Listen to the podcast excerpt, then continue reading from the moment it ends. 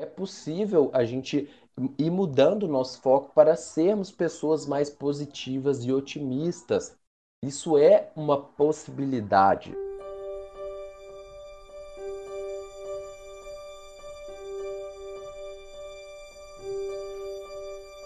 Olá, navegantes desse universo de transformações. Aqui é o Brandon Augusto, eu sou um hipnoterapeuta e eu sou capitão dessa embarcação chamada 3M Podcast.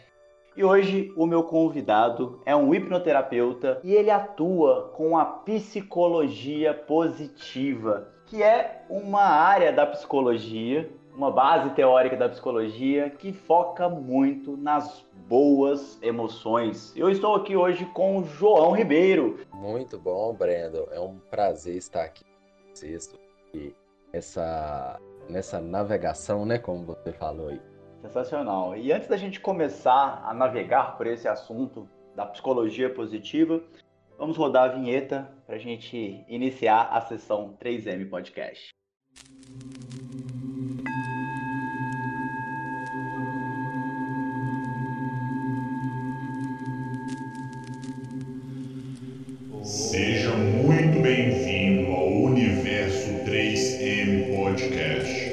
podcast inteligente para te fazer pensar fora da caixa.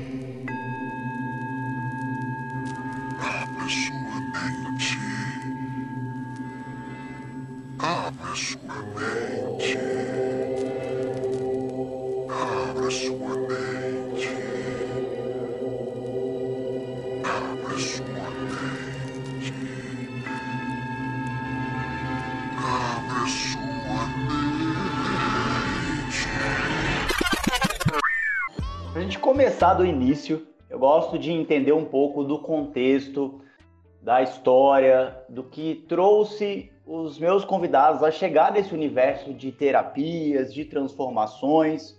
Quero saber, antes de falar de psicologia positiva, um pouco da história do João.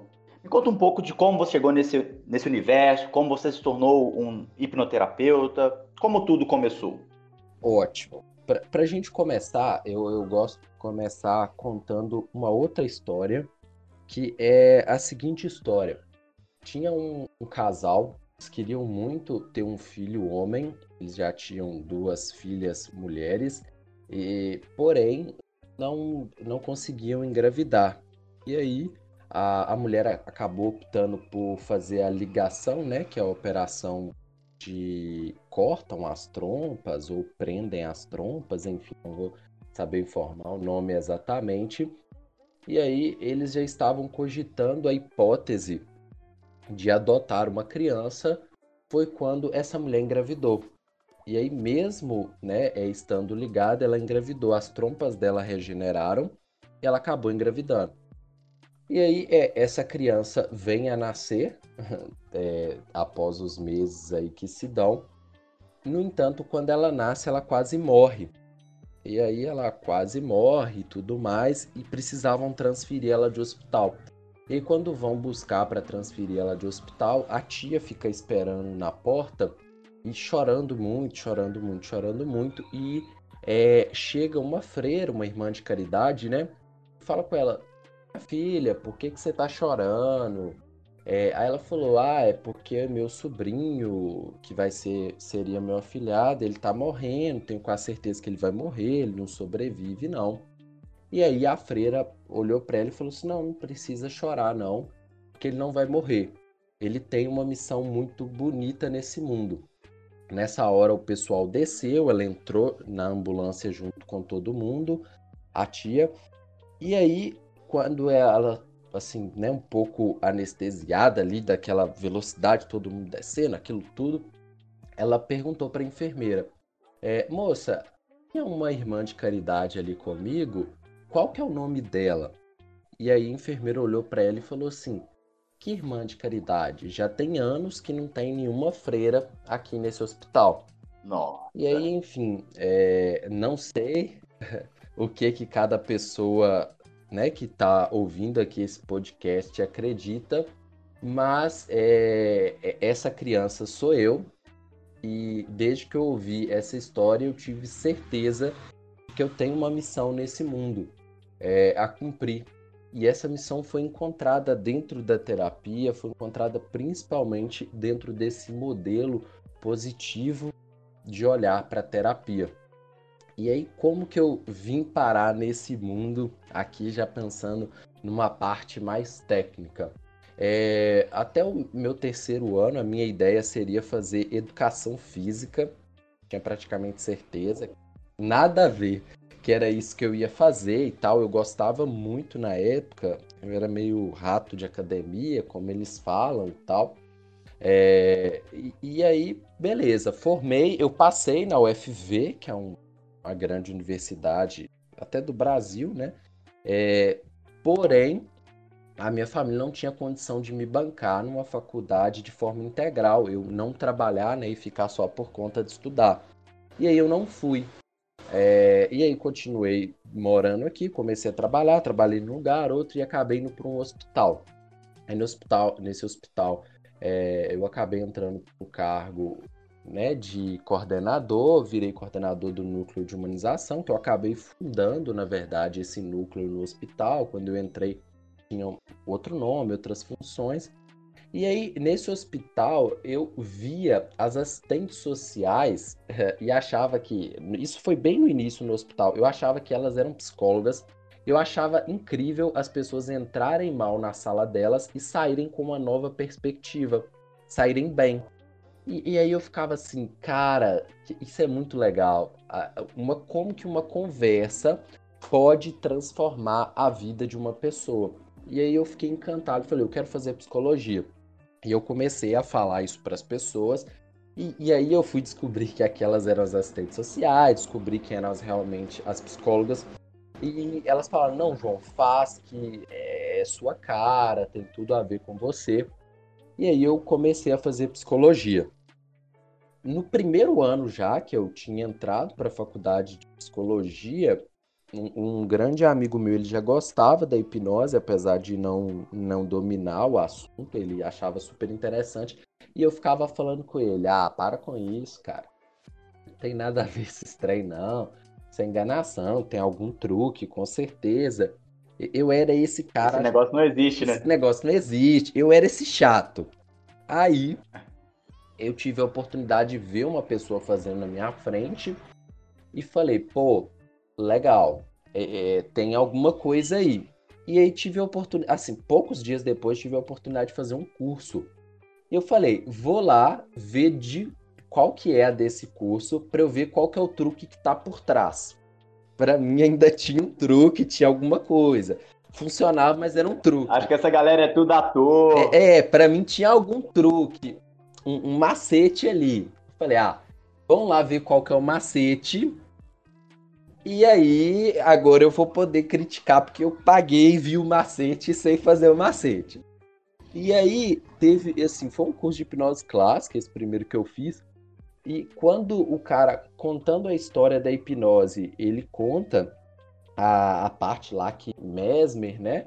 É, ele acaba sendo desmascarado, mas na verdade é porque as explicações do Mesmer estavam erradas e, e não o que ele realmente fazia, mas enfim, um, um dos alunos dele é, vira e fala: Poxa, ok, não é essa a explicação, mas se o poder da imaginação é, é tão incrível assim, por que não usá-lo?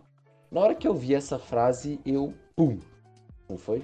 É uma grande mudança de perspectiva para mim. Eu falei, poxa, esse negócio é legal. A ficha caiu, né? A ficha caiu. Eu falei, poxa, eu preciso usar isso. E aí eu saí do curso maluco por estudar mais. E aí eu que não, não era tão fã de estudar, comecei a me ver estudando seis, oito, 10 horas por dia um assunto. O tempo que eu tinha, eu estava estudando hipnose. E daí eu comecei a estudar muita coisa. E assim, é, o, o resto quanto à questão de hipnose é, é história, né? Mas aí eu ainda ó, sempre tive um olhar na psicologia o seguinte. Desde quando eu entrei na psicologia, eu ficava falando, poxa, tá, mas é, a gente não vai estudar alguma coisa que olhe para o que tem de bom. para como melhorar a vida, para ter como ter uma vida melhor, e ficava me fazendo essa pergunta, até que eu acabei lendo um livro que se chama O Jeito Harvard de Ser Feliz. É um livro muito bom, é um livro fácil, qualquer pessoa consegue ler. Tinha me recomendado ele, eu não li ainda. Isso. E, e, aí esse foi o primeiro que eu li. Tem, tem, outros livros, posso indicar depois, até melhores, até mais fáceis, mas esse foi o primeiro que eu li. E quando eu comecei a ler esse livro, eu falei: é isso, achei. Eu achei o que eu estava procurando. Agora sim. E, e, aí eu me encantei, e aí do, da mesma forma que eu fiz com a hipnose, eu fiz com a psicologia positiva. Eu comecei a estudar é, é, como louco, assim, horas e horas por dia, focado no assunto e entendendo. E, e falei, é isso que eu quero. Eu quero mais do que ajudar as pessoas a não estar mal. Eu quero ajudá-las a caminhar em direção a uma vida que vale a pena viver. E aí, esse foi o meu caminho, e esse é o caminho que eu tenho traçado de buscar ajudar as pessoas a viver uma vida que realmente é, vale a pena ser vivida. Então, foi assim que eu me enveredei por esses caminhos. E até pegando como gancho, a psicologia, antes da, do nascimento da humanista, eles olhavam muito os transtornos, né, os problemas, é, as neuroses, a psicose, e eles não estavam preocupados com os bons sentimentos do ser humano, né? As coisas boas. Você pode falar um pouquinho sobre como a psicologia ela abandonou essa visão, não abandonou, né? Mas passou a focar um pouco mais nessa visão mais positiva, na felicidade, na autorrealização. Como é que essa transformação aconteceu? Quem foram os principais nomes é, que levantaram essa bandeira. Você pode falar um pouquinho para a gente em relação a isso? Claro, claro. É, vamos lá. É, a psicologia, né, quanto psicoterapia, ela inicia principalmente ali com Freud, né? Freud é, com a psicanálise tratando as histéricas. Na verdade, ele começa usando a hipnose, mas depois ele abandona a hipnose, até porque quando Freud utiliza a hipnose, esse é um ponto de destaque muito importante a gente pensar é o seguinte: quando Freud usava a hipnose, não existia psicoterapia. Por isso ele abandona a, a, psicoterapia em si, que é o que a gente vai usar junto com a hipnose hoje em dia para fazer o trabalho terapêutico, ela só foi criada a posteriori, que ele cria com a psicanálise e tudo mais. E, e depois, é, vindo fazer crítica a, a psicanálise também vem o behaviorismo, né? É, um dos grandes nomes aí vai ser o Skinner. Só que a psicanálise tinha um estudo muito focado nas histéricas, é, o behaviorismo, um estudo muito focado nos, nos fóbicos. E aí chega um cara e fala, esse cara é o Maslow, e ele fala, e ele fala assim, não, peraí, esse trem tá errado. Vocês só olham pra doença nesse trem aqui, não pode parar que esse trem tá tudo errado. Assim, ele não falou assim, porque ele não é mineiro e nem vive no século XXI. Mas é, essa é a, é a, tradução que eu fiz do que ele falou. Ele fala, não, esse, esse trem tá errado. Eu é... estava no bar, assim, né, numa mesa de boteco, todo mundo sentado. É... Esquina no corrismo. ah, não, vocês estão tudo errados, vocês estão tudo errado. É Freud fumando um charuto ali, e tal, falando, não, isso aqui não é fase oral, não. e, e aí chega, chega Maslow e fala, truco, tá errado esse trem. Esse trem aí tá errado, vocês estão olhando só para as coisas ruins e, e, onde que a gente vai olhar para o altruísmo, para o amor, para as coisas boas? O, o, ser humano não é só isso aí de ruim que vocês estão olhando. Até porque tinha um viés muito forte, é, assim, porque Freud ele é, é, muito inspirado em Nietzsche também. Então tem esse viés de olhar o ser humano como alguém ruim.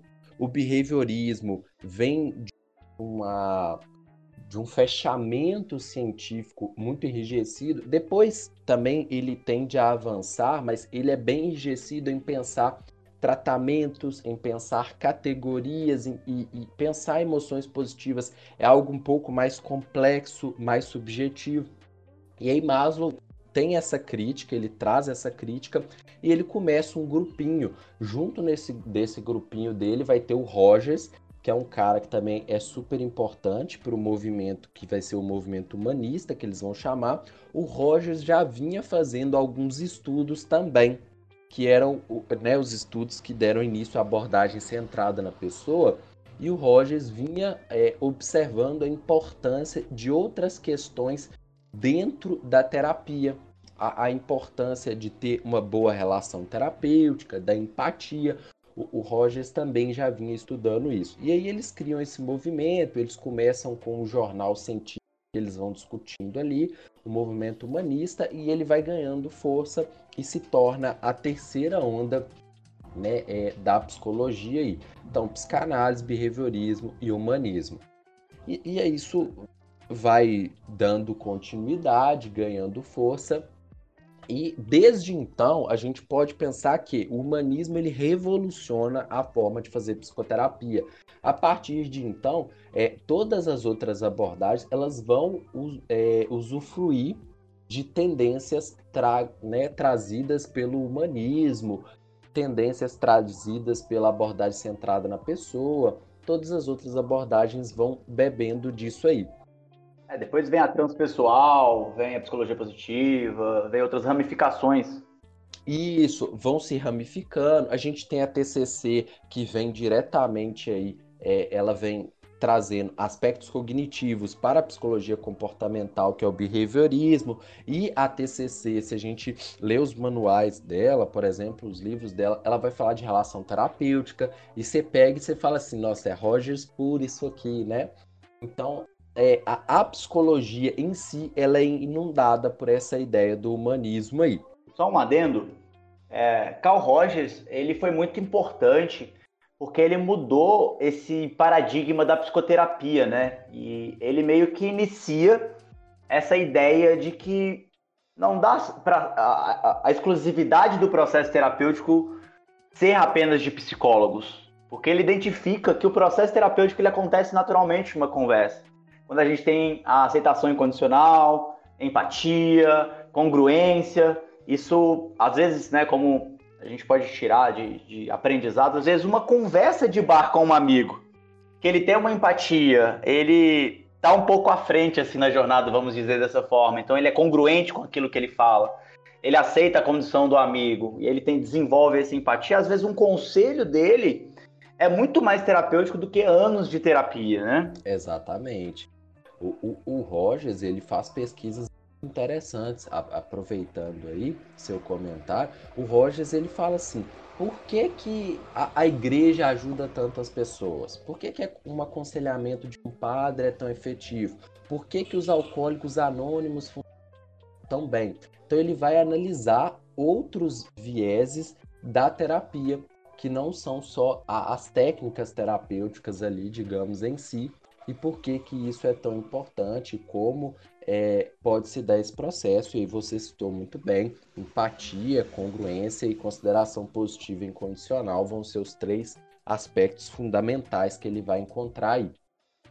É, e aí, o que que acontece? O humanismo, ele sofre né, algumas críticas é, ferrenhas no sentido de que, ok, assim, faz muito sentido que vocês falam, no entanto, para a gente ter uma abordagem né, que funcione bem, a gente precisa é, enquadrar um pouco melhor as coisas e o humanismo sofre críticas por não ser algo que é, tem técnicas em si, que tem descrições bem enquadradas.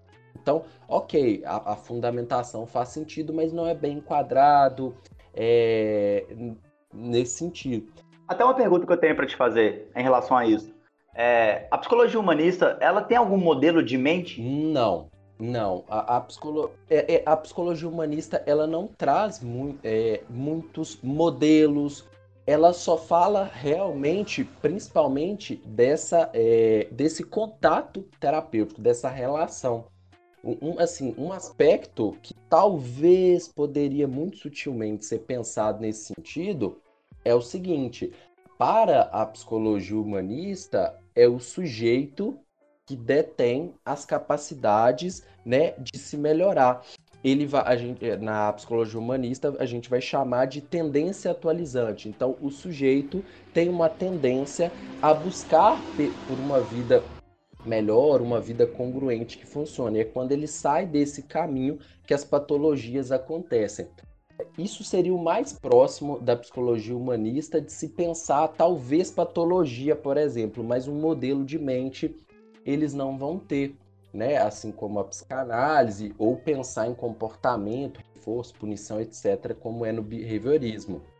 E aí, é, por causa dessas críticas, o Seligman, que é o autor da psicologia positiva, estou comentando isso porque ele cria a psicologia positiva, mas ele acaba não dando muitos créditos ao humanismo, não. Ele cria como se fosse algo que está vindo novo. Mas a gente percebe que há fortes influências é, do humanismo em si. E aí, como que nasce a psicologia positiva? É, o Seligman, ele vira o presidente da APA, que é a Associação Americana de Psicologia, né, é, em 1996 ou 97, se eu não me engano. E quando bem recente, é, é super novo. A, a, criação da psicologia positiva é muito nova. Ela é dada como 1999-2000, a, a, criação da psicologia positiva em si. E aí, o Seligman, ele é um cara extremamente de laboratório, pesquisas científicas. Inclusive, ele é dono é, da teoria que tem como a base mais forte para explicar a depressão, que é, é, o desamparo aprendido, o nome dessa teoria. É dele e ela é uma das principais explicações para a depressão. É, basicamente, assim, só resumindo a ideia dessa teoria, dessa pesquisa dele, é o seguinte: o Seligman conseguiu mostrar que a partir do momento que a pessoa vivencia diversas coisas na vida dela, onde ela percebe que ela não tem controle sobre nada, ela não consegue controlar as variáveis, ela começa a desistir de fazer as coisas na vida. Por mais que talvez ela veja que dá para ela fazer uma mudança, ela nem tenta mudar. Ela não tem mais esperança, né? Exatamente, ela perde a esperança, ela fica desamparada. A pesquisa começa com animais, com cachorros, mas outras pessoas vão desenvolvendo com seres humanos e até hoje é uma é a principal pesquisa, o principal modelo de explicação científico da depressão. Depois, quem quiser estudar um pouco mais, pode pesquisar por desamparo aprendido, encontra alguns artigos interessantes a gente tem uma brasileira que tem, que tem vários estudos aí nesse sentido. Agora me fala, fale a memória o nome dela. E aí ele vem estudando isso é, desde o mestrado dele tudo mais, mas só em 1996 ele assuma, assume a APA. Quando ele assume a APA, é, e esses estudos de amparo aprendido são desde 1964, se eu não me engano. E aí ele assume a APA e ele fala: Eu quero mudar os paradigmas da psicologia. A gente está focando muito em doença, até porque né, o DSM vindo forte aí, tudo mais, né? Em 1996 a gente já tinha o DSM, essa patologização das coisas. Ele fala: Eu quero mudar os rumos. E, e ele vai recebendo incentivos, porque é algo interessante a ser pesquisado, e ele começa a pesquisar. Um dos caras que ajuda muito ele nessas pesquisas é o Mihal, né? Que não dá para falar o sobrenome dele, que Shimikasi é muito difícil. O sobrenome dele é, é um, palav é, é, um palavrão.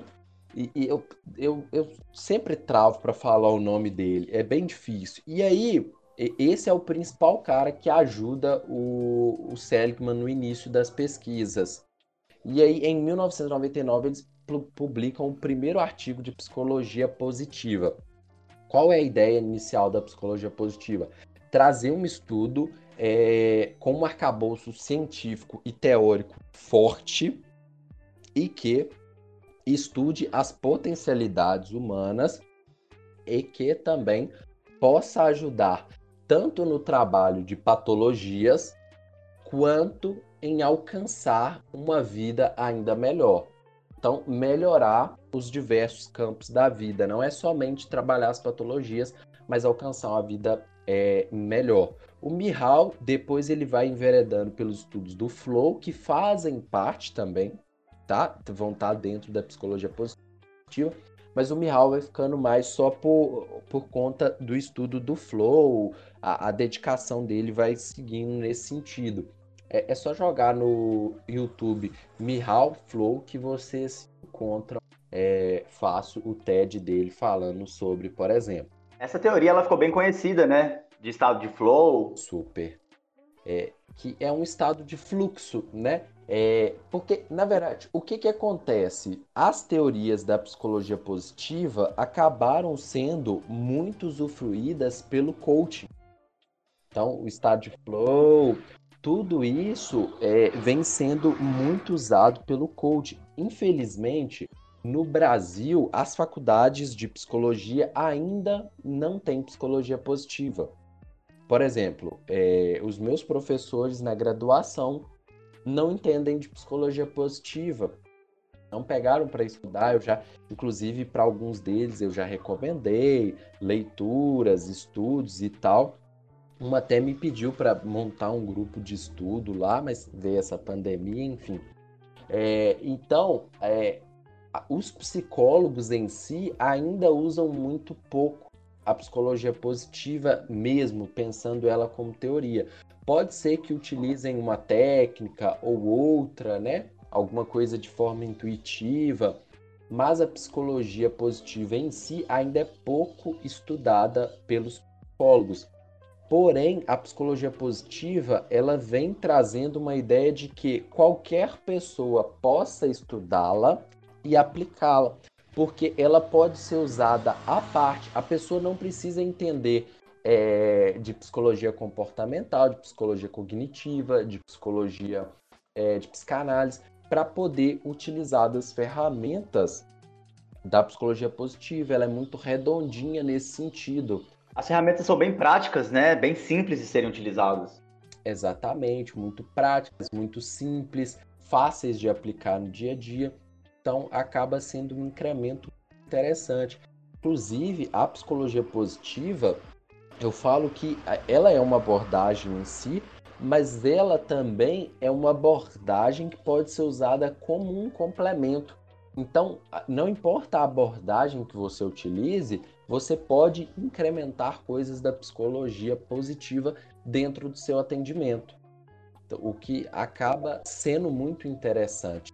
Né? Você não precisa trabalhar só com psicologia é, positiva exclusivamente. É possível, em alguns quadros, trabalhar exclusivamente com psicologia positiva, mas não necessariamente você precisa fazer isso.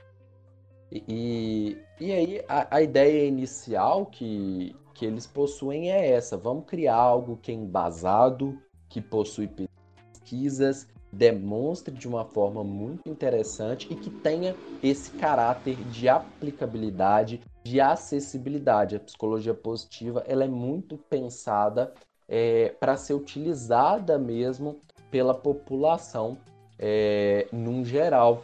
E, inclusive, os livros de psicologia positiva, é, talvez algumas pessoas olhem até com preconceito para eles, por causa dos nomes, das capas, são nomes chamativos, capas coloridas.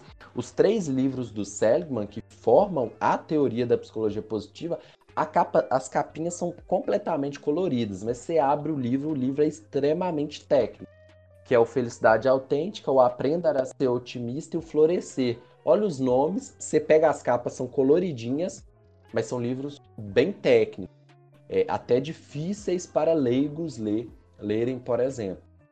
Então, a ideia inicial e como a psicologia positiva nasce é assim. É porque da coisa positiva tem que ser colorido mesmo, tem que ser florido mesmo, tá certo. Eu entendo ele, eu entendo ele.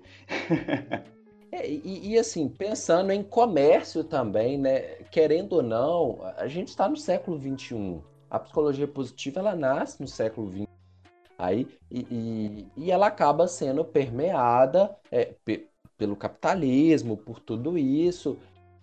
Né? Infelizmente, não a, se a gente compara, até o nome psicologia positiva recebe muitas críticas. Mas a gente está falando de algo que nasceu nos anos 2000, né? É, nasce para a população, para ser atrativo, para que as pessoas possam melhorar a saúde mental delas.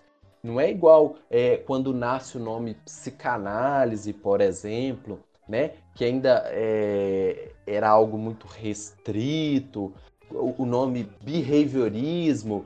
É um conhecimento mais elitizado, né? Mais acadêmico. Para acadêmicos. Não, a psicologia positiva ela nasce para ser utilizada pela população no geral. Contudo, se soubermos, podemos usufruir isso muito bem dentro da nossa clínica também. Muito legal. Quando você fala que as técnicas da psicologia positiva elas são muito fáceis de serem aplicadas e que de alguma forma o coaching se empoderou dessas técnicas. Na nossa última conversa, que a gente fez uma live juntos no Instagram há um certo tempo, eu percebi que eu trabalho muito dentro dessa perspectiva da psicologia positiva de uma forma muito intuitiva. Trabalhando com ferramentas como Diário da Gratidão, é, analisar e prestar atenção né, nos pensamentos e buscar ter uma visão mais positiva sobre aquilo. O que você poderia falar dessas técnicas que de alguma forma elas já estão no meio popular e que vêm da psicologia positiva? Você comentou do estado de flow. Existem outras ferramentas que de alguma forma talvez o público que, que esteja no, nos ouvindo pode conhecer essas ferramentas e que talvez não saiba que é da psicologia positiva? Ótimo, muito bem então. É, é, essas ferramentas elas vêm, né, como a gente comentou aqui da, da psicologia positiva, mas elas vêm para ser usada pela população no geral. Então, por exemplo, o Diário da Gratidão, é, pelo menos ele é muito citado e dá-se a entender que ele foi criado pelo Seligman, por exemplo, né, que é o autor da psicologia positiva.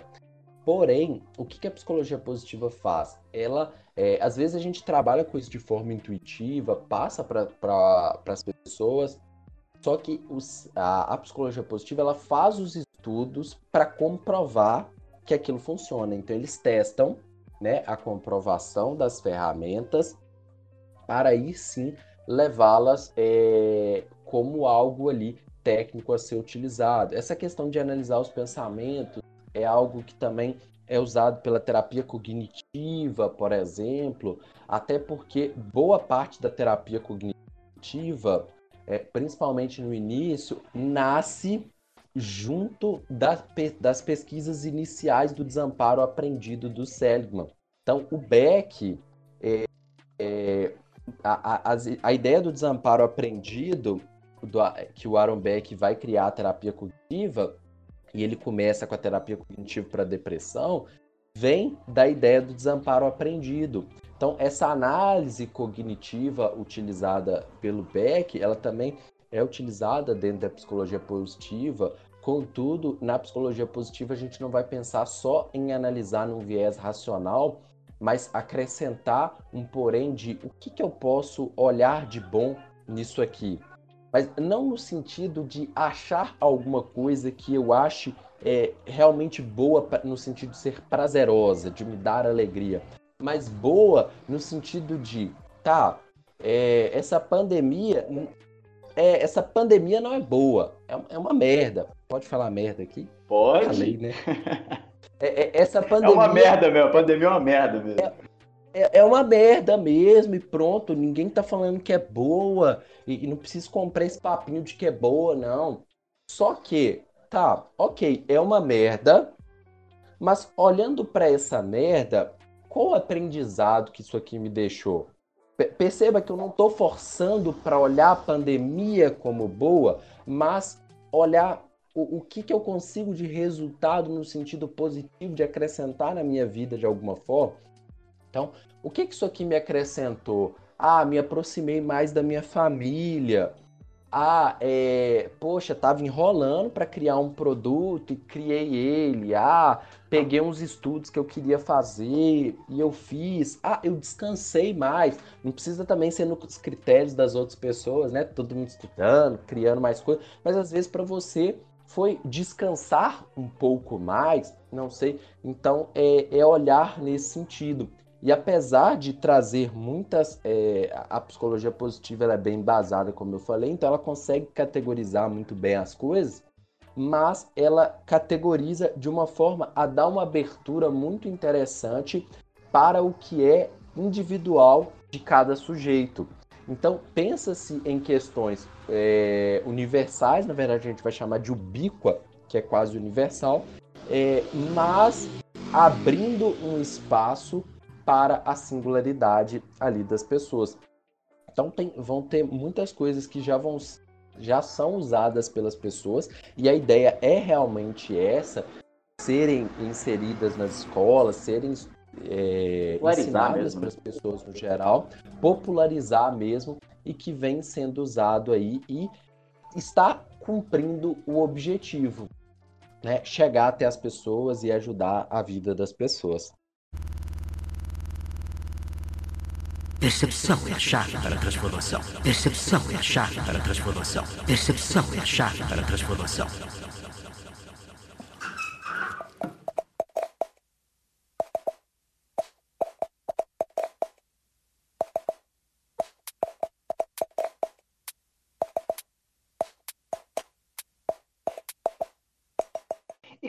Você atua no consultório como terapeuta, como a psicologia positiva ela complementa esse processo de hipnoterapia? Como você mistura essas duas ferramentas?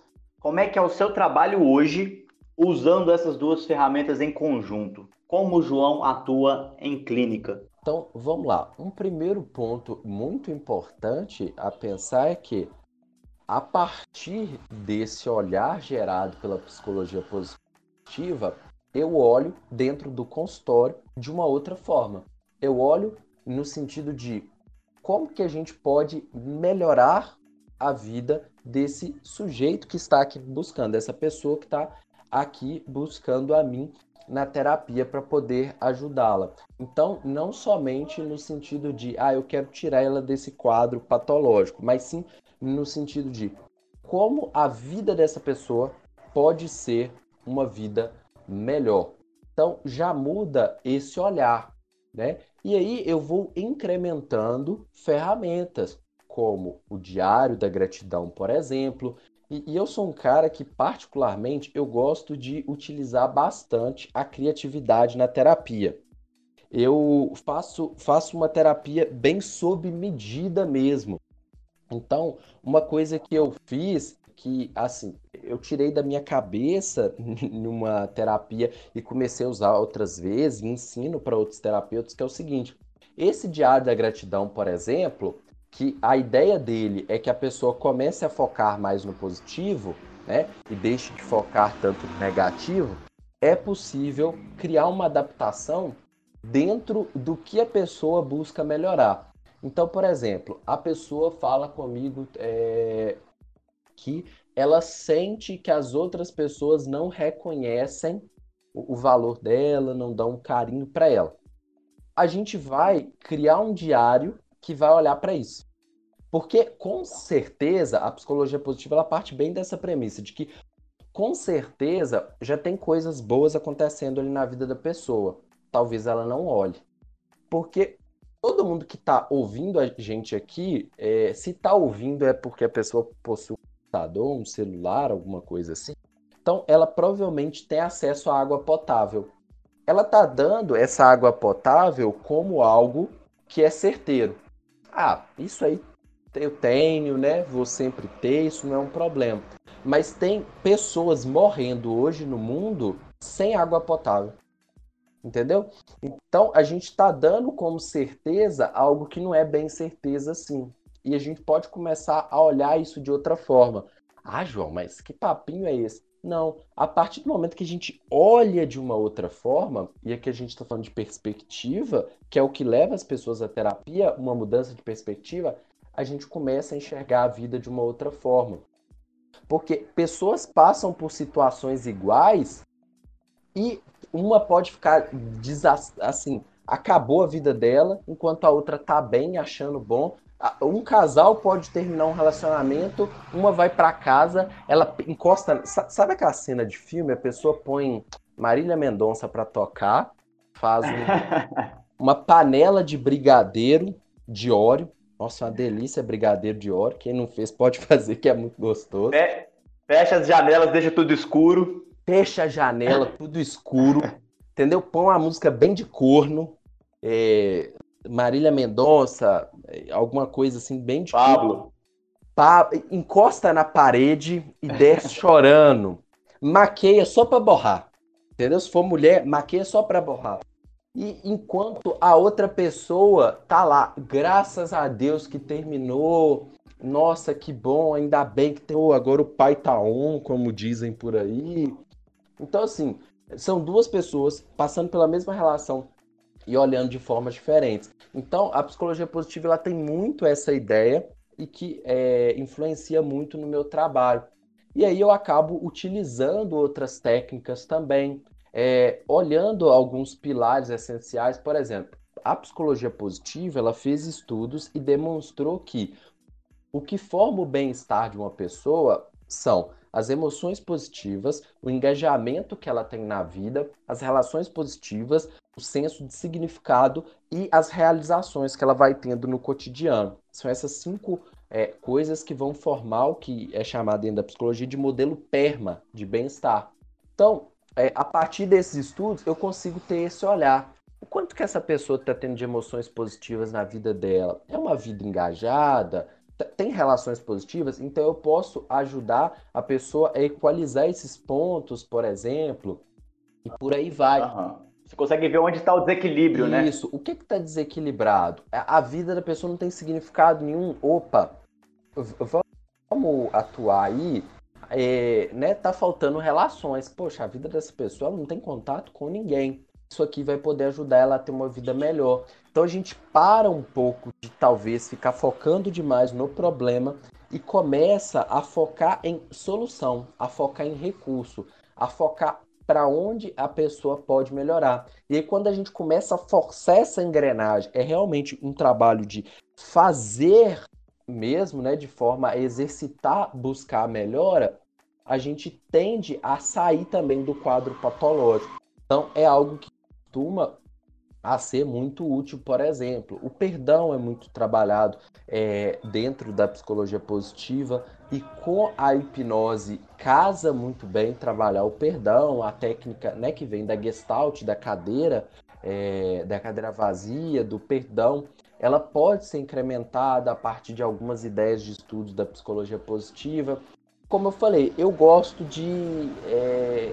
usar a criatividade. Então, eu já criei algumas técnicas que vão envolver pontos da psicologia positiva, como é, gratidão, como ajudar a pessoa a vislumbrar outras coisas, perdão, solidariedade. Então, a gente consegue ir criando as coisas sobre, sobre medida realmente a partir dessas perspectivas. Existe a possibilidade de trabalhar as forças de caráter e virtudes também com o sujeito, então vão se abrindo várias possibilidades.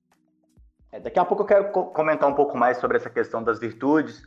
Só queria fazer um complemento porque eu realmente acredito que o trabalho na terapia, de uma forma resumida, ele é ajudar o cliente a pensar diferente, a enxergar a vida de um modo diferente.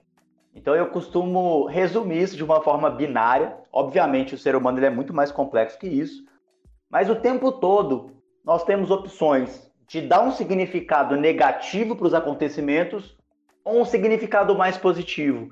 E quando eu digo positivo, não quer dizer que a gente precisa romantizar isso, falar que a vida é linda e good vibes, tudo bonito, não, tudo perfeito, né? Mas é realmente nesse foco no aprendizado. O que, que eu posso aprender com essa situação? Porque o mundo pode estar desabando, a gente pode estar numa pandemia, que você não pode sair de casa, mas o que, que eu estou aprendendo com isso? Ao invés da gente se concentrar no sofrimento, se concentrar nesses aspectos negativos, é, buscar essa possibilidade de mudança, né? E eu vejo que a psicologia positiva tem muito disso.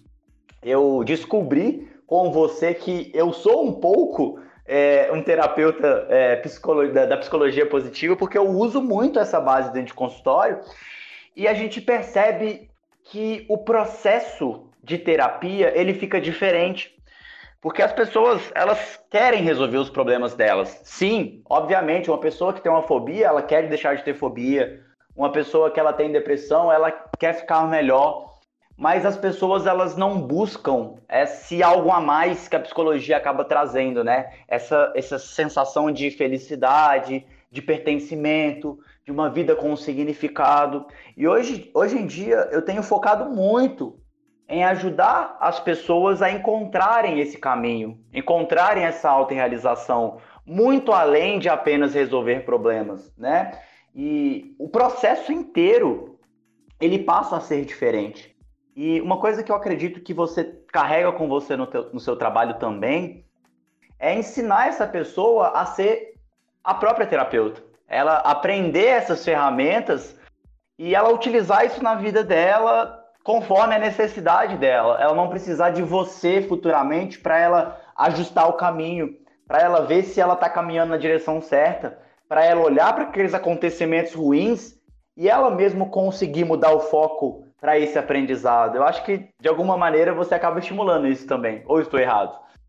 Com certeza, é, eu trabalho muito com essa perspectiva de, é, digamos assim, tornar a pessoa o próprio terapeuta da vida dela, para que ela tenha ferramentas para construir a vida que ela deseja. O paciente não pode depender de mim, né? Ele ele mesmo consiga construir aquela vida que ele almeja. E, e você tocou num ponto que me fez lembrar que é algo muito interessante. Uma pessoa depressiva, ela não busca a terapia para não se sentir triste. Ela busca terapia para se sentir feliz ela quer se sentir bem. Não é que ela não quer se sentir mal, né? Inicialmente, é óbvio, vai ter um pouco dessa fala, mas o que ela quer de verdade é se sentir bem. Não é somente deixar se sentir mal. Então a gente vai seguir muito nesse sentido. É, eu falo que é, é eu, eu criei uma metáfora para o meu jeito de trabalhar na terapia que eu digo para os meus pacientes, para todo mundo, que é o seguinte: é, suponhamos que a gente tem um casarão. Ele está abandonado, um pouco descuidado, velho, está tá empoeirado, algumas coisas estão quebradas. E é, esse casarão é a pessoa antes da terapia. A gente vai precisar consertar talvez alguma coisa, a gente vai precisar dar uma, dar uma faxina ali, talvez. E eu vou junto com essa pessoa ajudar ela a fazer isso.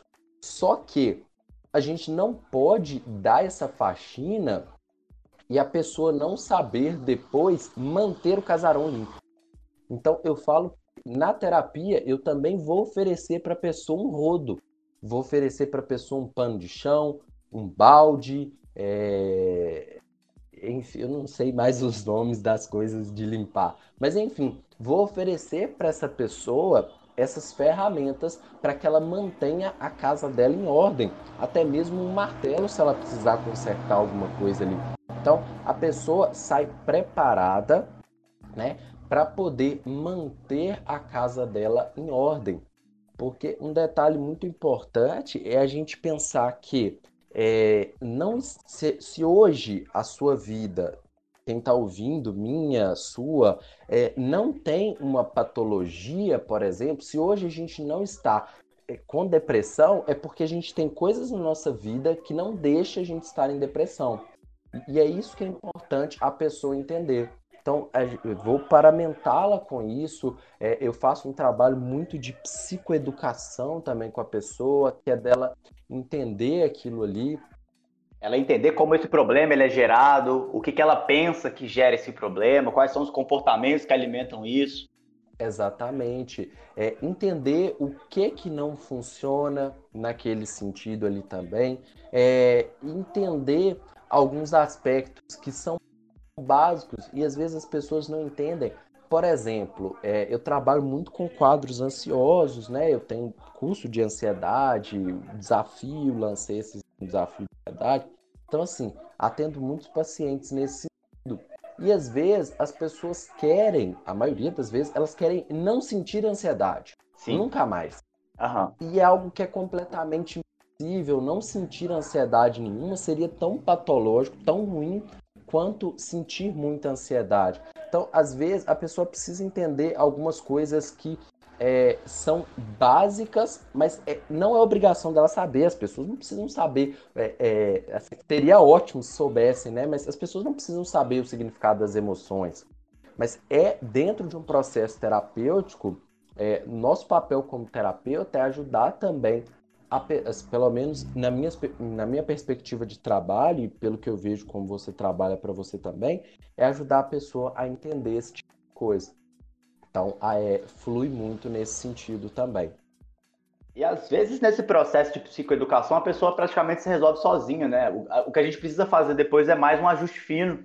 Exatamente. Porque a pessoa ela já consegue compreender o que está gerando o problema, o que, que ela está pensando, ou como esse problema ela, ela pode gerenciar de uma maneira mais saudável, porque às vezes, quando a pessoa entende qual é o mecanismo da ansiedade, por exemplo, se ela consegue direcionar essa sensação para um algo que ela vai realizar, é maravilhoso isso, né? Exatamente.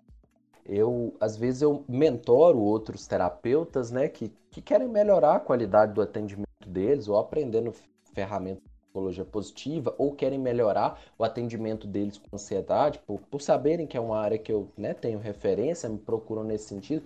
E eu falo, quando é a busca para entender melhor a ansiedade, eu falo com eles: olha, a primeira coisa e a mais importante vocês trabalharem com um paciente que sofre de ansiedade é ele entender de verdade o que é ansiedade. Isso é 80% do caminho aí nesse sentido. Então, é, é um ponto muito importante. Concordo totalmente. E, João, vamos falar um pouco dessa questão das virtudes. Quais são essas virtudes que são trabalhadas na psicologia positiva? Como é que esse trabalho é desenvolvido? Quais virtudes são essas? Como isso pode ser utilizado dentro do processo terapêutico? Ótimo. Vamos lá então.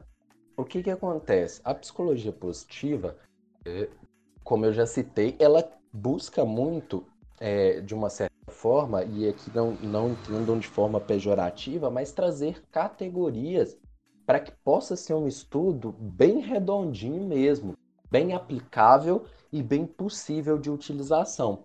Então, começou-se a buscar entender é, de que forma que o, os pacientes vão caminhar, o que, que é importante para cada um. E aí o nome que se dá é virtudes, né? É, e aí foram fazer uma pesquisa. Não foi tirado é, da cabeça do Selma, não foi tirado do sovaco, né? Porque tem gente que tira muita coisa do sovaco. Tem muita gente que tira coisa do sovaco, tem demais, tem demais. e, e, aí, assim, não foi tirado debaixo do sovaco nem do Selma, nem do Mihal, né? Nem de, né, de nenhum dos outros autores da psicologia positiva. Então, eles não escolheram, eles foram pesquisar. E aí, só, só para é, é, a gente entender um pouco melhor, por exemplo, hoje em dia, autoestima, boa aparência, assertividade, autonomia, singularidade, riqueza, competitividade são consideradas virtudes. Hoje em dia são. Mas se a gente pega há alguns anos atrás, autoestima talvez não seria uma virtude, boa aparência talvez não, Singularidade talvez não, é mais seria mais pensando coletivo, riqueza de jeito nenhum, competitividade então seria um, um pecado. Depende muito da construção social e cultural também, né? Exatamente.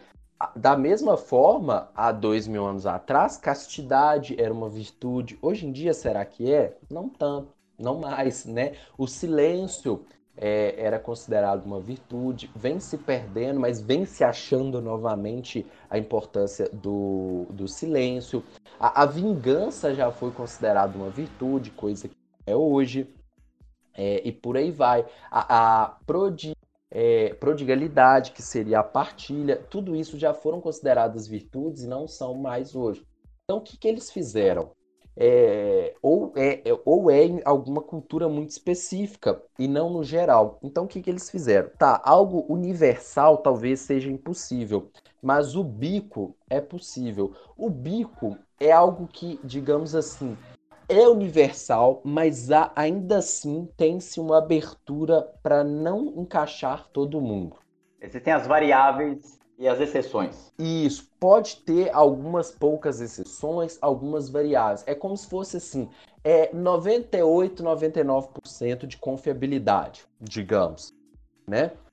O, o, que esse termo bico ele vai significar. E, e, a psicologia positiva ela tem até essa preocupação de não falar, ó, ó não é universal não, é o bico. O, o Seligman ele é bem enjoado nesse sentido, é, digamos assim. E aí eles vão pesquisar em mais de 200 catálogos de virtudes, digamos assim. E o que, que seriam esses catálogos de virtudes?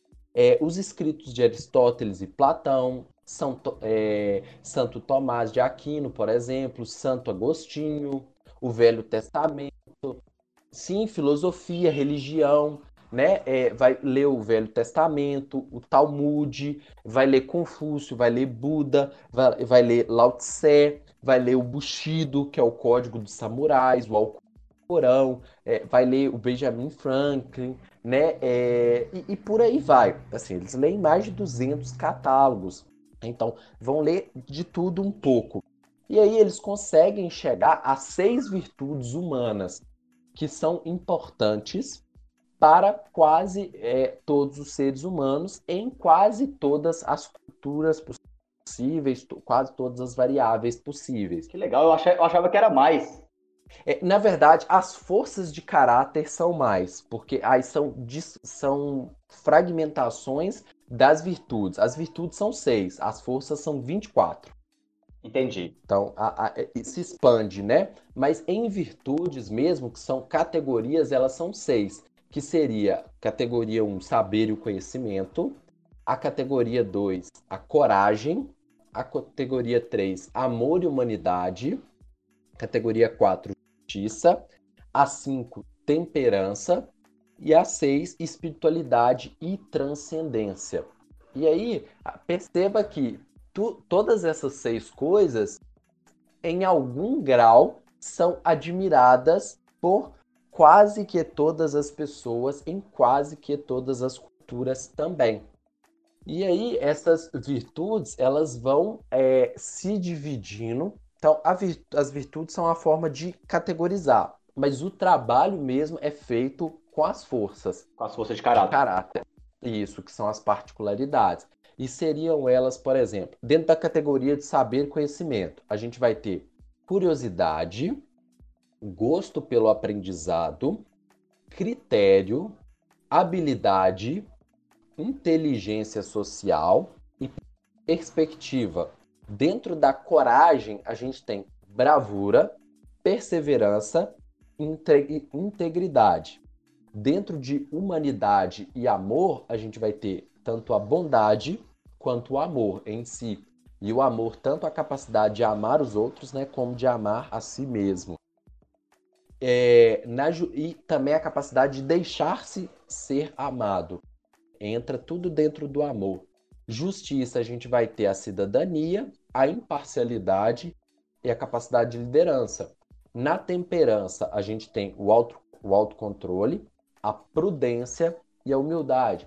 E na transcendência, a gente vai ter a apreciação da beleza, a gratidão, a esperança, a espiritualidade e aqui não confundam com religiosidade, né? O perdão, o bom humor e a animação, tudo isso faz parte da transcendência. E aí essas são as 24 forças de caráter, pensando, né, é, já agora num sentido mais terapêutico falando, todo mundo tem todas essas características, algumas em níveis mais elevados, outras em déficits. Mas lembrando que um nível muito elevado de alguma coisa também pode gerar um problema, né? É, a pessoa pode ter a bondade tão grande que ela é bondosa demais e acaba sendo ruim com ela. Então, não quer dizer também que ela tem uma força que é, é, tem um nível muito alto, que isso vai ser bom. Isso precisa ser equalizado. E aí, o legal da psicologia positiva e que sempre os meus alunos é, ficam surpresos é que na hora que eu vou falar olha, é, do trabalho com as forças de caráter, eu falo, a gente começa primeiro o trabalho com o que a pessoa já tem de forte. É, é curioso. Ah, contra-intuitivo, né? É. Sim, muito contra-intuitivo. É. o, o trabalho inicial com forças de caráter é no que a pessoa tem de forte. É muito contra-intuitivo, mas clinicamente falando, é muito funcional. Por quê? Dois aspectos interessantes nesse trabalho. Aspecto 1. Um, a pessoa começa a valorizar algumas ações da vida dela, porque ela atrela aquilo ali a uma força dela. Então ela toma como, aqui eu estou usando a minha força, o que eu tenho de bom. Então ela começa a atrelar um valor interessante. Por exemplo, uma das minhas forças é perspectiva. Se eu não me engano, é a minha primeira força é a perspectiva. É isso mesmo. A, entre as minhas cinco, a primeira é perspectiva. E depois que eu vi, né, eu fiz essa análise, eu fiquei até muito satisfeito. É, eu atendo até um pouco mais feliz, porque é algo que eu uso muito no atendimento, né? Uma das minhas também é o... É uma excelente característica para terapia. Né? Excelente. Né? Essa é a primeira. É... Uma outra é a esperança, que também acaba ajudando na terapia. O bom humor, eu faço piada atendendo os outros. É... Eu gosto, eu uso muito humor dentro da terapia. Claro, sempre sob medida, né? Mas é, é algo que me agrada utilizar. Então, o primeiro ponto é esse: olhar para o que já é feito e com o olhar de estou utilizando as minhas forças e também é, dentro da terapia eu trabalho com planos de ação. Então eu falo com a pessoa, olha, aqui é, depois de fazer a análise, né, de quais são as forças dela, vamos criar um plano aqui para cada uma dessas cinco primeiras ações aqui para você aplicar. E aí esse plano precisa ser é, elaborado não. Uma pessoa, por exemplo, com amor, que uma das forças dela é o amor, pode ser que ela fale: ah, vou dar uma volta. É, agora, nesse momento, não é tanto de dar uma volta, mas é, vou tirar um momento para assistir um filme com os meus filhos. Olha que coisa super simples, mas onde ela está colocando em prática as forças dela. E a partir do momento que a pessoa exerce as forças dela, ela também sente muito prazer naquela situação.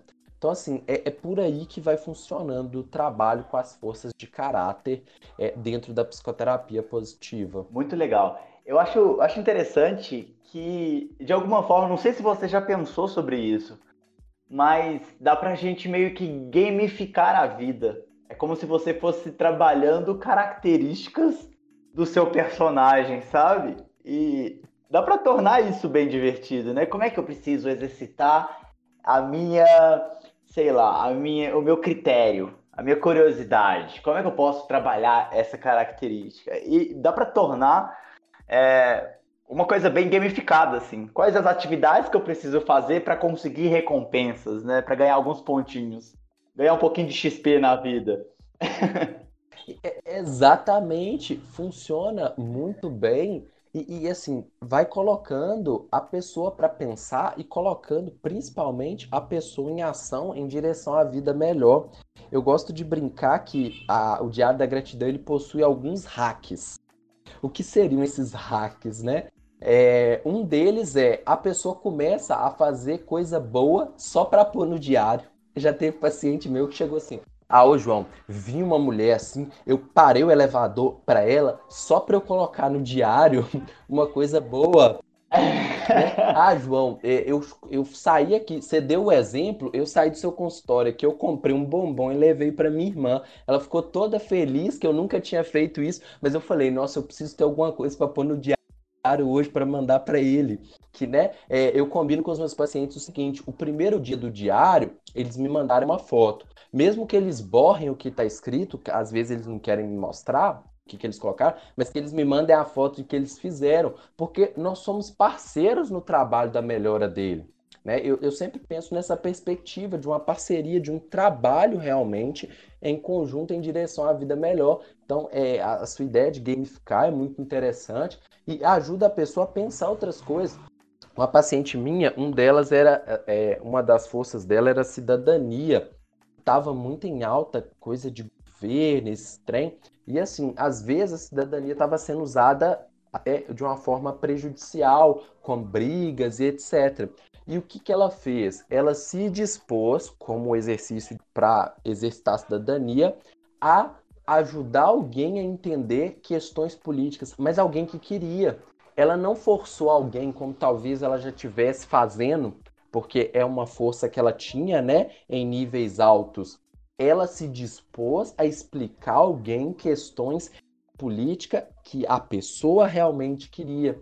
Ou seja, ela abriu uma nova perspectiva para algo dentro da vida dela. Então, vai gerando essas novas possibilidades. É, é, um trabalho que é muito interessante, muito gostoso de fazer, exerce, é, mesmo que a criatividade, a curiosidade não seja uma das forças, mas acaba é, exercitando a criatividade ali da pessoa também em construir uma vida com mais sentido e significado. Quando você fala desses excessos, eu lembrei de uma frase do Freud, né, que ele fala que todo excesso esconde uma falta. Então, de alguma forma, começar a trabalhar nesses excessos, nessas qualidades que a gente mais tem exacerbada, a gente está olhando também né, o, o, desbalanceamento que isso gera. Me lembrou dessa, dessa frasezinha de Freud, assim, só um adendo para complementar. Sim, é, é, exatamente. Então, por exemplo, essa paciente em si, aproveitando o exemplo dela, a gente viu que, mesmo estando dentro das forças dela, a cidadania estava sendo exercida de uma forma razoavelmente prejudicial. No sentido de, tô, pô, tô discutindo em comentário de Facebook. Então, a gente vai analisar estratégias para retornar isso para um âmbito saudável também. Então, mesmo as forças e a patologia dentro da psicologia positiva vai ser pensada muito nisso, em excessos e déficits, forças de caráter, né? É, é, é, abre espaço para um trabalho é, muito interessante. Legal. E João, para a gente começar a encaminhar para os finalmente, já que a gente já tem mais ou menos uma hora de gravação, eu queria que você comentasse um pouco sobre essa prática de diário da gratidão. Como você recomenda os seus clientes, as pessoas que você trabalha, é, a utilizar essa ferramenta? Qual a dica você poderia passar para o pessoal que está nos escutando para começar essa prática? Como você poderia fazer isso? Perfeito. É, eu sempre indico que comece essa prática é, pelo diário da gratidão mesmo, tradicional, tá? E, e aí vou fazer aqui uma, uma breve explicação sobre um estudo informal que o Seligman fez do Diário da Gratidão, para vocês entenderem a magnitude é, que esse diário pode proporcionar de melhora. O que aconteceu em 2005 foi quando, o, inclusive, foi lançado o primeiro livro de psicologia positiva, que é a Felicidade Autêntica, né? Do Seligman. É, quando ele, em 2005, ele dá uma entrevista para a revista Times e ele fala sobre o site dele, e, que lá tinha os exercícios, tinha testes, etc e tal. E ele fala muito bem do Diário da Gratidão, é, que também é conhecido como Diário das Três Bênçãos, né? Ou o exercício, ou é conhecido como O que aconteceu de bom. Ele tem esses três nomes. E aí as pessoas vão, assim, muitas, muitas pessoas até o site, né, para poder é, fazer esse tal exercício tão bom assim. E aí as pessoas vão, fazem o teste de depressão e o que, que acontece? É, elas fazem o teste ali e o Seligman escolhe entre elas as 50 mais depressivas, tá? E essas 50 pessoas mais depressivas, mais deprimidas, que fizeram na pontuação ali do teste, elas estão numa categoria de 34 pontos, que dentro do teste em si seria extremamente deprimidos. E após uma semana de exercitar o diário da gratidão, essas pessoas caem de 34 para 17 pontos, ou seja, em média, né? Ou seja, metade, 50%, e elas saem do extremo ao nível leve a moderado de depressão, dependendo ali da pessoa. Algumas foram para o nível leve de depressão, outras para o moderado. E quando a gente está falando de nível extremo de depressão, a gente está falando de pessoas que talvez nem saiam da cama, ou pessoas que não conseguiam realizar as atividades do dia a dia, tá? É um nível bem elevado mesmo. É uma mudança, é uma mudança muito grande para algo tão simples, né? Exatamente, e por um tempo tão pequeno. Claro que a gente está falando de pessoas predispostas a uma melhora, elas buscaram o site, né? Existe expectativa aqui tudo mais. Aham. Quem, quem é da hipnose, Existe uma vontade de mudança. uma vontade de mudança, uma tendência, né? É, atualizante, como diria Rhodes, uma tendência atualizante ali forte. É, e aí elas também melhoram o percentil de felicidade delas, de 15 para 50 em média. Então, no final desse- dessa semana, as- fazendo o exercício todos os dias, das 50 pessoas, 47 estavam agora menos deprimidas e mais felizes. Só três que não tiveram resultados bons. Ou seja, a gente está falando de, é, de 98,5%, mais ou menos aí, não, na verdade, é 94%, 94% de, de sucesso, né, com o exercício ali entre as pessoas. E o que consiste esse exercício? A ideia dele é mudar o foco do negativo para o positivo. Nós, seres humanos, temos uma tendência, e que bom que temos essa tendência, a olhar mais para o negativo.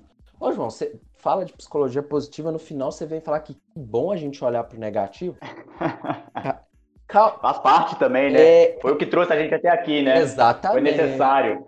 Ca- Acalmem aí, pequenos gafanhotos. Acalmem. Porque a gente precisa disso. Na hora que a gente está numa selva, é melhor ver um é melhor a gente estar atento a um tigre do que a um coelhinho fofo pulando no nosso pé. Então, a nossa É atenção melhor a gente estar em alerta procurando ameaça o tempo todo do que estar ali de boas, good vibes, né? de boas, é, não vai rolar.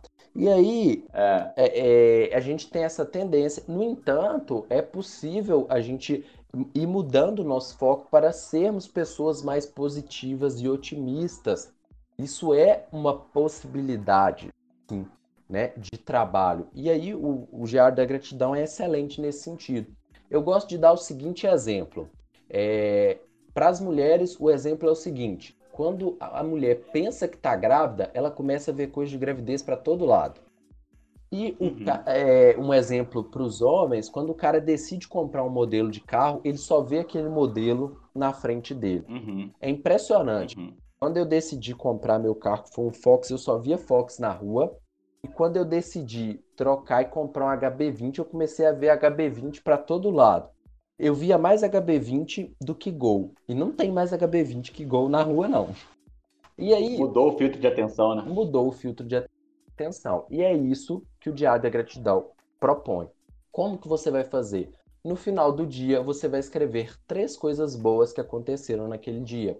É, E aí podem ser três coisas pequenas. É, Ouvir esse podcast, vi um post legal do Brandon lá no Instagram, vi um post legal do João no Instagram, é, uma criança sorriu para mim na rua, vi um vídeo de, de humor, pode ser quaisquer três coisas, comi uma comida que eu gosto, sei lá, é, consegui levantar da cama sem usar o soneca, despertador, pode ser quaisquer três coisas. Ouvi um passarinho cantando hoje, tava maravilhoso o canto dele.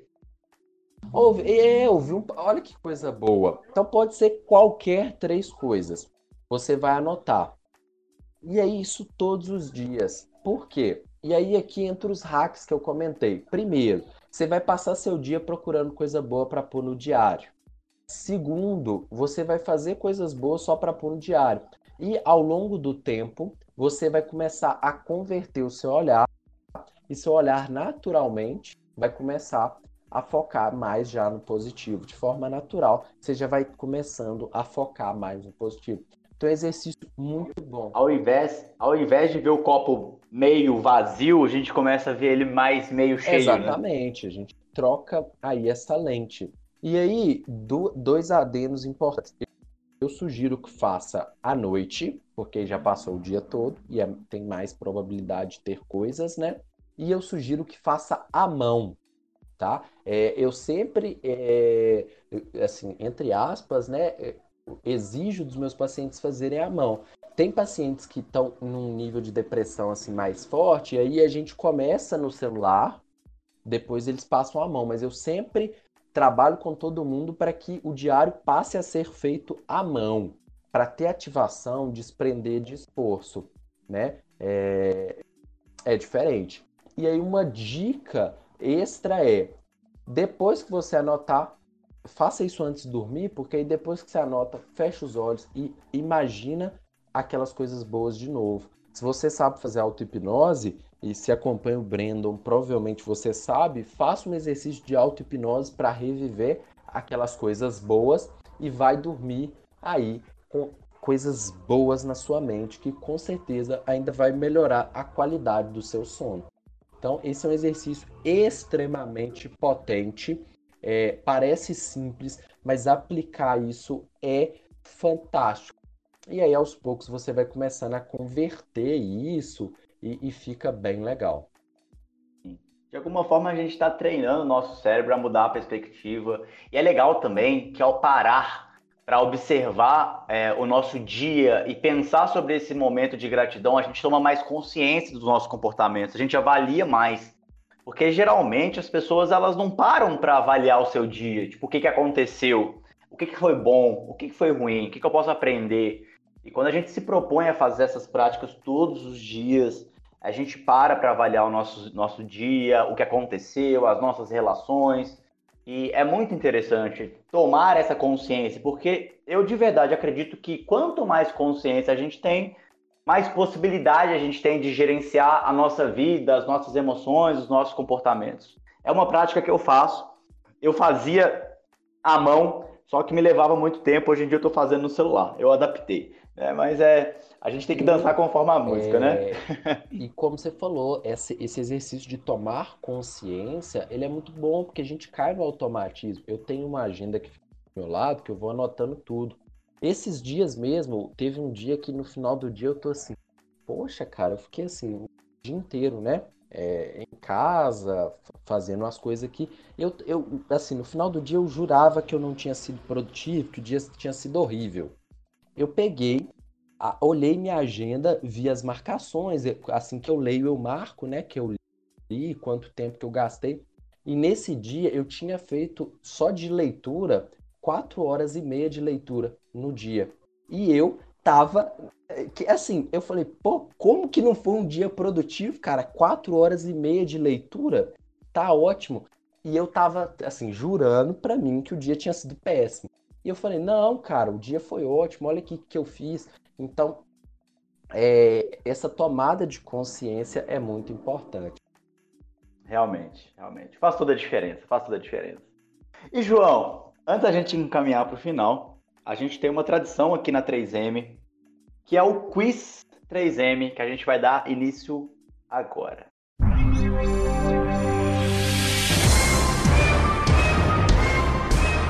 Vai começar o show do milhão. Eu vou te fazer a primeira pergunta, que é: qual é o sentido da vida para você? Beleza, o sentido da vida. É, vou responder de uma forma bem clichê, mas que para mim faz sentido. O sentido da vida é viver uma vida que faça sentido, né? É, não dentro de padrões específicos, mas uma vida que faça para você mesmo, onde você sinta bem, onde você faça, né, tenha ações congruentes com aquilo que é importante para você. Então, o sentido da vida é poder viver uma vida que faça sentido. Muito legal. Então, seria cada pessoa encontrar esse sentido e buscar viver esse sentido, não algo pronto, não algo que você traz para si de alguém, alguém fala para você, mas algo que você descobre e você começa a viver esse sentido. Seria mais ou menos isso?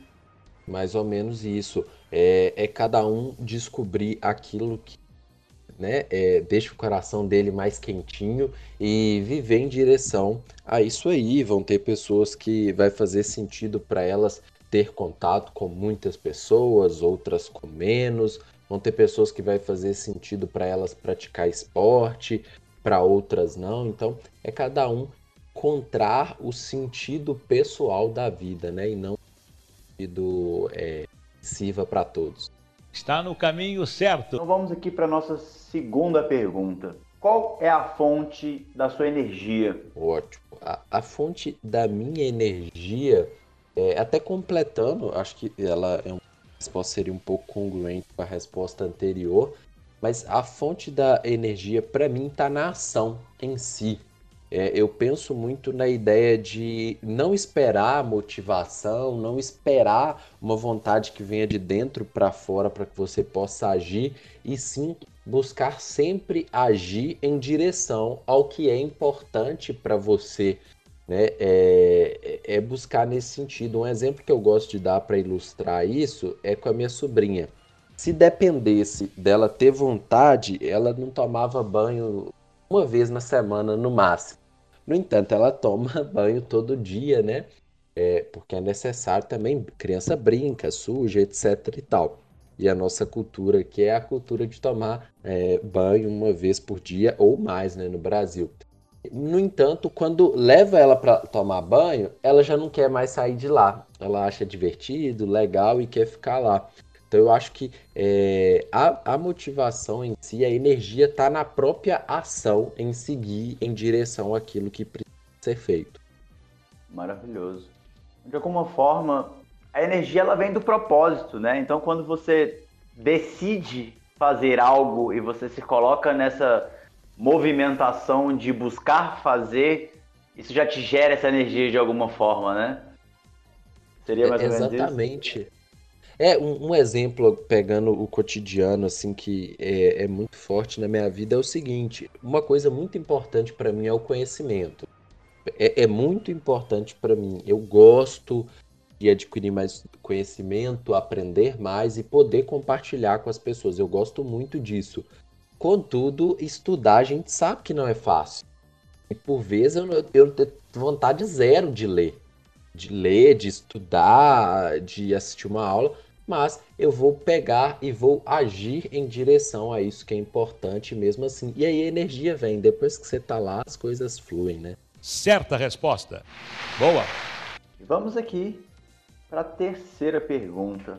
Se você tivesse uma única mensagem ou um segredo para compartilhar com alguém que você ama muito, o que, que você deixaria como mensagem para essa pessoa?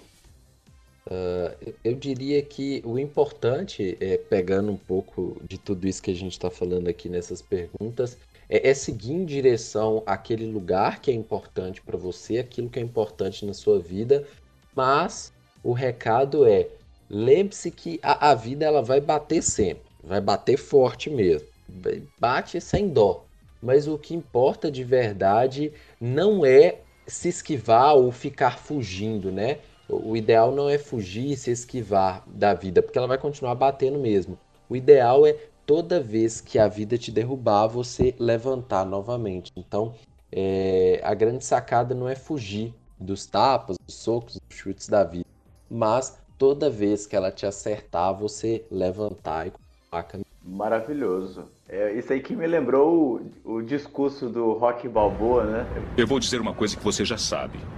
O mundo não é um grande arco-íris. É um lugar sujo, é um lugar cruel, que não quer saber o quanto você é durão. Vai botar você de joelhos e você vai ficar de joelhos para sempre se você deixar. Você, eu, ninguém vai bater tão duro como a vida. Mas não se trata de bater duro. Se trata de quanto você aguenta apanhar e seguir em frente, o quanto você é capaz de aguentar e continuar tentando. É assim que se consegue vencer. Um outro discurso dele que eu gosto é pro Creed, que ele pega o Creed assim na frente do espelho, aponta e fala assim, ó, é... quem você precisa vencer é a pessoa que tá no espelho. Toda luta sua não é contra nenhum oponente, é contra esse cara que tá no espelho aí. Esse filme é cheio de frases boas. Tem aquela, um passo, um soco, um round de cada vez, eu uso direto também. Maravilhoso. E faz muito sentido, né? A gente trazer isso pra vida. E realmente é um, um ótimo segredo compartilhado. Mas, João, muito obrigado por ter aceitado esse convite, compartilhar um, um pouco mais com a gente sobre a psicologia positiva, sobre os seus conhecimentos, sobre o seu trabalho. E agora, nesse final, é, é o espaço para você mandar os recados finais, falar sobre o seu trabalho, onde o pessoal te encontra é, como as pessoas poderiam conhecer um pouco mais do trabalho do João. O que, que você gostaria de falar e deixar de recado para o pessoal que está nos escutando? Ótimo. É, eu convido quem estiver escutando para poder me seguir lá no Instagram, arroba João Ribeiro Sena. É, eu estou sempre postando lá. É, vejam o story, porque é onde está o melhor. Todos os dias estou lá no story, respondo, sei lá, 10, 20 perguntas por dia lá, geralmente. Então, com certeza, alguma das perguntas pode te ajudar. Tem muito conteúdo no feed também. E para quem é, né, tiver gostado do assunto, quiser entender um pouco mais, eu atendo né, é, pessoas no geral, fobia, depressão, essas coisas que todos nós terapeutas trabalhamos. É, e também faço mentoria para outros terapeutas e tem alguns cursos aí curso de psicologia positiva, curso de ansiedade, por aí vai. Mas o pessoal consegue ver tudo isso lá no Instagram mesmo. Maravilhoso.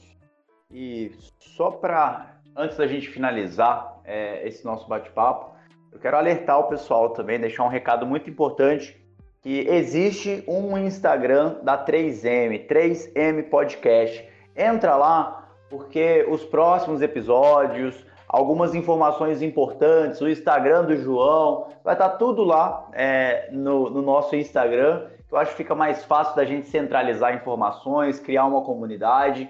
Então, as pessoas que estão nos ouvindo aí, acessa lá também o Instagram da 3M, porque vai, vai ser um, um, um meio da gente reunir toda essa comunidade que, que está nos ouvindo, todas as pessoas que se interessam pela mente humana, entender um pouco mais sobre psicologia, desenvolvimento pessoal, espiritualidade, enfim, todos esses assuntos que a gente acaba levando a nossa embarcação aqui para levar, para navegar nesses mares e explorar esses oceanos de conhecimentos ainda não explorados. Eu fico com a pureza da resposta das crianças. É a vida, é bonita e é bonita no gogó. Viver e não terá vergonha de ser feliz.